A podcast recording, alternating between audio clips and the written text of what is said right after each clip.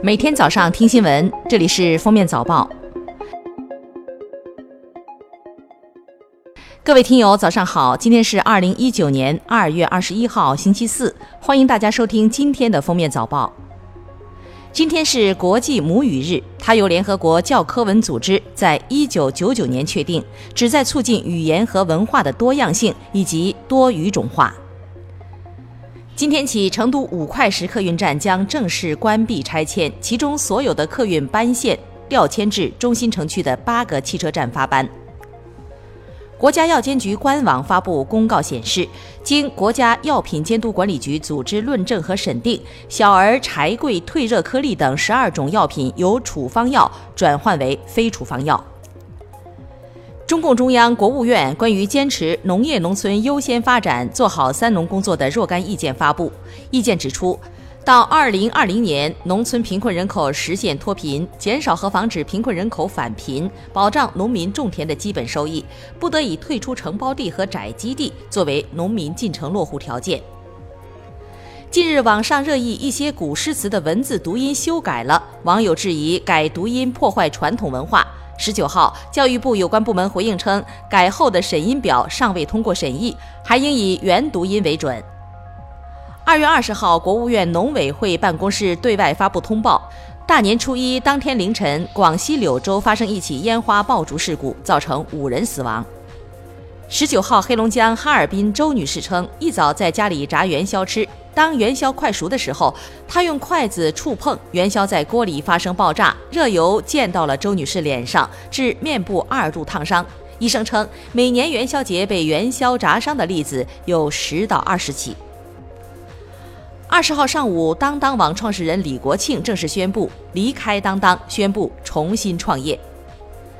数据显示，二零一八年在中国智能机市场，OPPO、vivo 销量超过七千万台，以较大优势占据前两位。华为、荣耀和小米销量超越五千万台，跻身 TOP 五。销量前十品牌中，仅 vivo、荣耀、华为销量增加，其余品牌均销量萎缩。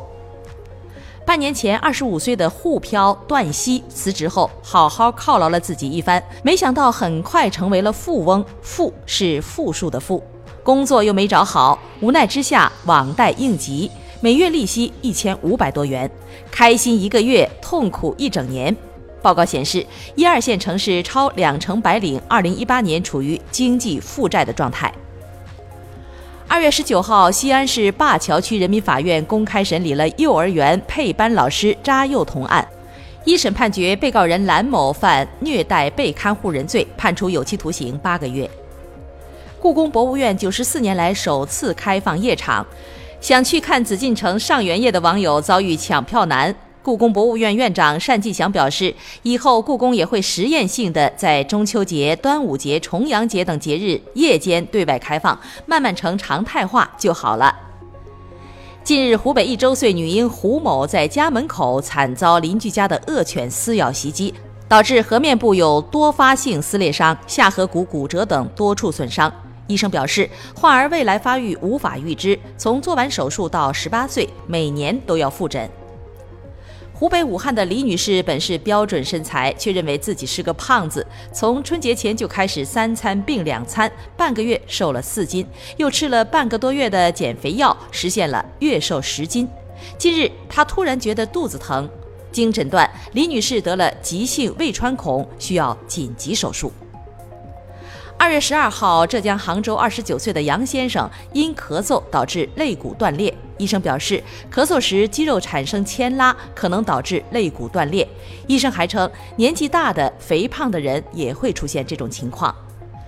澳门特区政府民航局二十日公布，将在三月一号起实施新的航空保安要求，禁止乘客以任何方式携带打火机、火柴，以及禁止随身携带收合后超过三十公分的自拍棍、相机、录像机三脚架和单脚架。美国总统特朗普十九号签署一项指令，要求美国国防部起草成立太空军法案，为组建太空军奠定框架。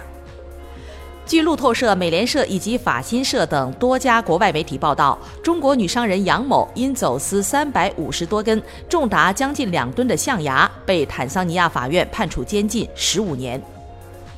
时尚界巨头香奈儿艺术总监、曾执掌该集团数十年的卡尔·拉格菲因病去世，享年八十五岁。他于一九三三年九月十号出生在德国汉堡市，是德国著名服装设计师，人们称他是时装界的凯撒大帝或是老佛爷。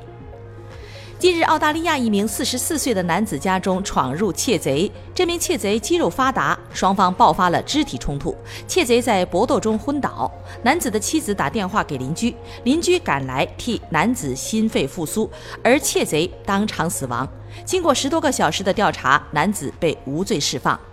感谢收听今天的封面早报，明天再见。本节目由喜马拉雅和封面新闻联合播出。